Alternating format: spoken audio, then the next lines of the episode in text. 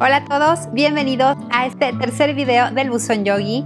Me da muchísimo gusto estarte recibiendo el día de hoy. Recuerda que todos los lunes nos reunimos para platicar sobre las dudas que tienes sobre la práctica de yoga puedas mandarme tus preguntas a través de vía Instagram, a través de comentarme en este video y también en la pestaña de comunidad de este canal. Recordarte también que todos los lunes a través de mi pestaña de comunidad te voy a estar compartiendo los calendarios para que organices tu semana de yoga. Uno con nivel principiante, uno nivel intermedio y el tercero con nivel avanzado. Si ya están listos, si ya están cómodos, acompañados quizá de un cafecito o un té, vamos a comenzar.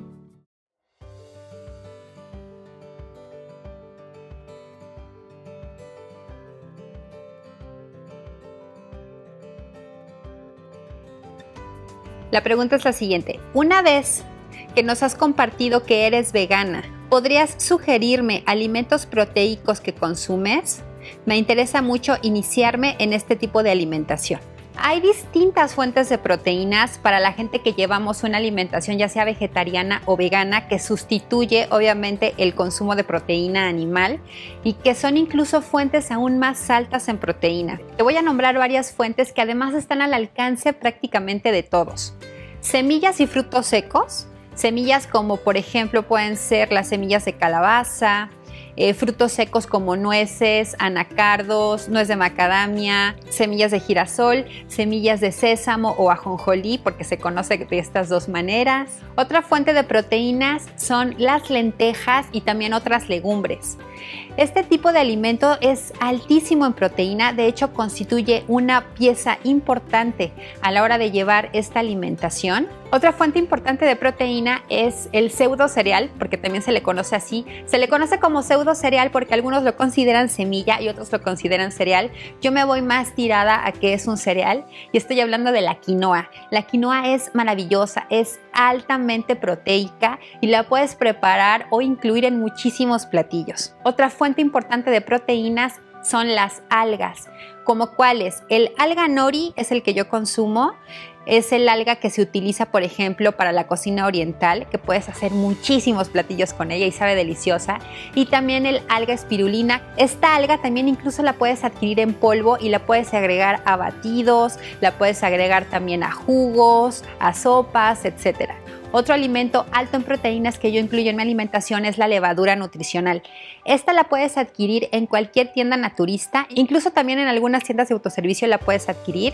Viene en forma de copos y la puedes utilizar para hacer quesos, la puedes utilizar para incluso también espesar algunas sopas y le da un toque delicioso a la comida. Las semillas de chía también son una maravilla y puedes hacer también un sinfín de cosas con ellas porque al hidratarlas, por ejemplo, crecen, no sé, yo creo que de 9 a 10 veces su tamaño. Entonces puedes preparar pudines desde un día antes incluso, que además saben deliciosos, integrarlos con fruta fresca, etcétera. Todos los vegetales de hoja verde y las setas también son altos en proteína.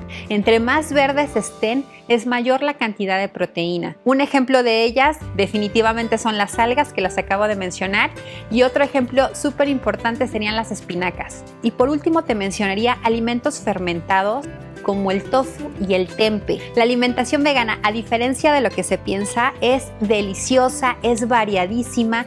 Puedes probar absolutamente todo, no tienes que privarte de nada, desde una muy rica ensalada hasta un pastel. Una alimentación vegana bien balanceada y saludable, vas a mantener un muy buen peso, vas a tener todos los nutrientes que necesitas y sobre todo vas a estar cuidando más tu salud. Siguiente pregunta, ¿qué son los mantras y los mudras? ¿Para qué sirven? ¿Cómo funcionan? A los mudras también se les conoce como el yoga de las manos. Se cree que aproximadamente hay 384 mudras, de los cuales 36 son los más importantes. Los mudras comúnmente se utilizan a la hora de meditar y también cuando estamos en la práctica de yoga otras disciplinas como el tai chi también los utilizan. Los mudras tienen distintas funciones, pero todos convergen en un solo objetivo, que es equilibrar y canalizar el nivel energético de nuestro cuerpo. Si les interesa que haga una clase específicamente de mudras, en donde hagamos el yoga con las manos, déjenmelo aquí abajo en la caja de comentarios y yo encantada de hacerla para profundizar más sobre este tema. La segunda parte de la pregunta, ¿qué son los mantras?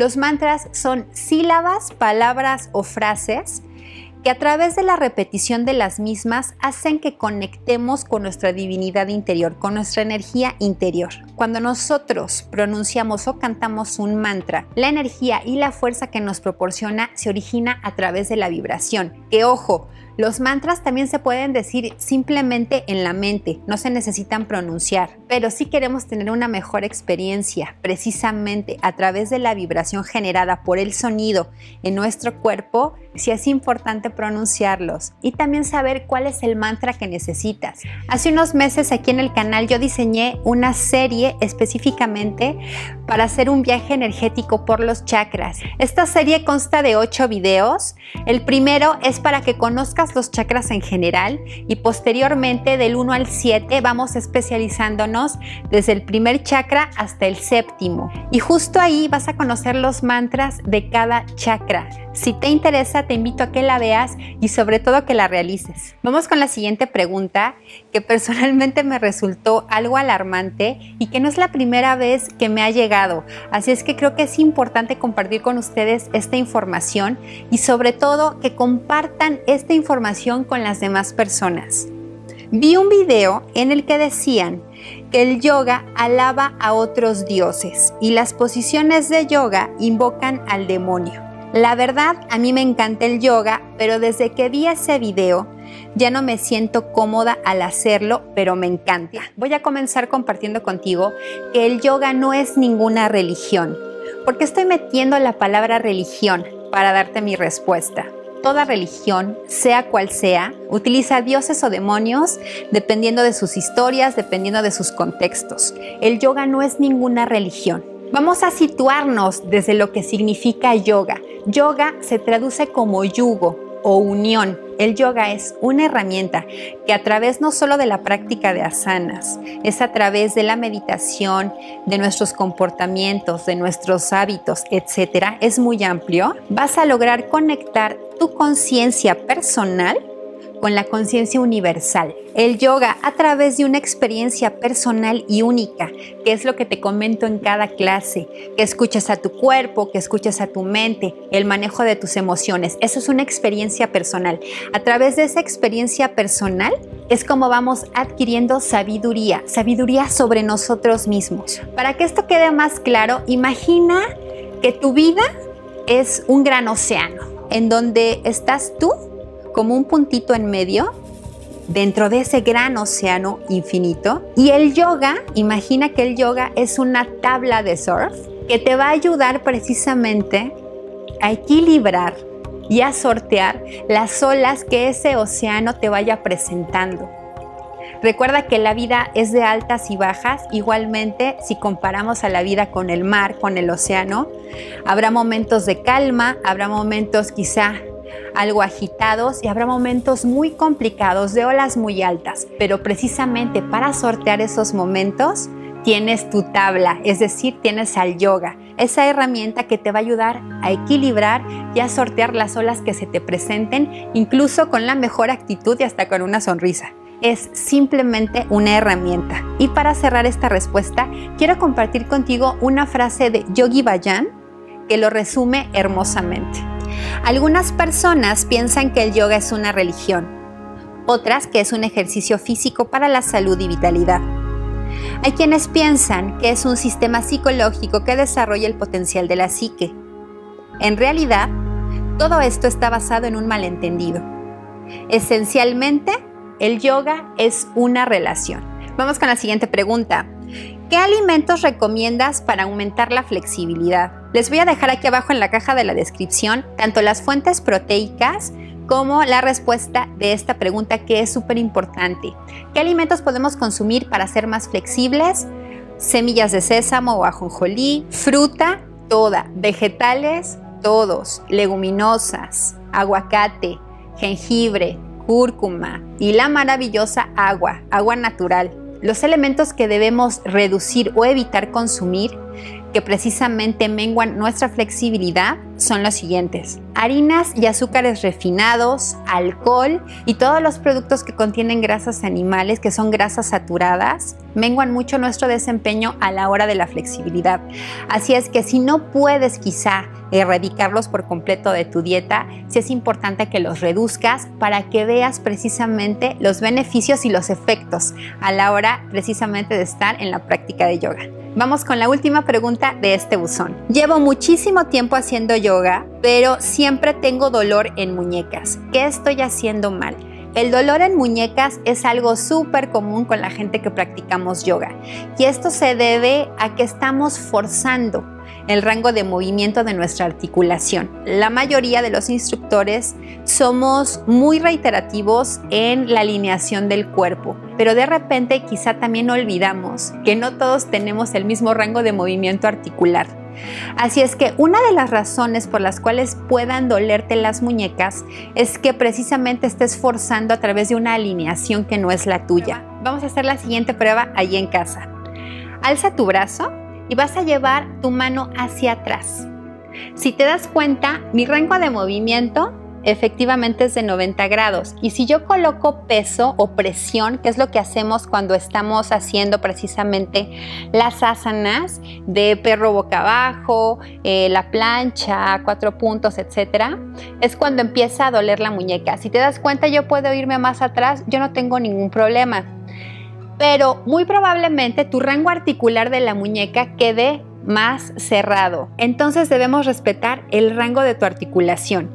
Para que nosotros estemos más cómodos en las asanas, lo que te voy a recomendar es lo siguiente. Si bien como te comenté anteriormente, la mayoría de los instructores somos muy insistentes en la alineación de muñecas y hombros, lo que vamos a hacer es irnos un pasito más adelante para restarle peso a las muñecas y respetar tu rango articular. Otro tip que te puedo dar es que ya sea que dobles el mat, la parte de enfrente, frente y precisamente la base de tu mano la coloques encima para que tengas una especie de subida, una, una, especie de pendiente que te ayude precisamente a respetar ese rango articular. Y también puedes colocar al frente de tu mat al momento de hacer este tipo de posturas. Quizá puede ser una toalla o una manta pequeña que te ayude igualmente a poner en buena posición la base de tu mano al inicio de tu muñeca para que puedas contrarrestar el dolor. Y por último, pero no menos importante, antes de que inicies práctica de yoga, procura dedicarle algunos minutos a calentar tus articulaciones, sobre todo las muñecas. Y número dos, además de los tips que te doy de irnos un poco más adelante, de colocar alguna manta o toalla igualmente para que respetes tu rango articular, Siempre también estoy muy insistente en las clases en que involucres la yema de tus dedos. Somos muy tendientes a prácticamente aventarle todo el peso a las muñecas. Las yemas de los dedos son súper importantes que nosotros las integremos a la hora de poner las manos en el mat. Involucrar las yemas de los dedos a la hora que estamos precisamente haciendo alguna postura nos va a ayudar a contrarrestar el peso en muñecas y también a quitarles estrés. Los dos dedos fundamentales en los que tenemos que ejercer más presión, en los que debemos de apoyarnos para evitar el dolor en muñecas es el dedo índice y el dedo pulgar. Estos dos dedos, cuando nosotros estamos completamente con las manos en el mat, ejercer más presión, es decir, repartir más el peso en estos dos dedos. Esto ha sido todo por este video. Espero que mis respuestas te hayan sido de utilidad. Recuerda que los calendarios para planificar tu semana de yoga ya están disponibles en la pestaña de comunidad.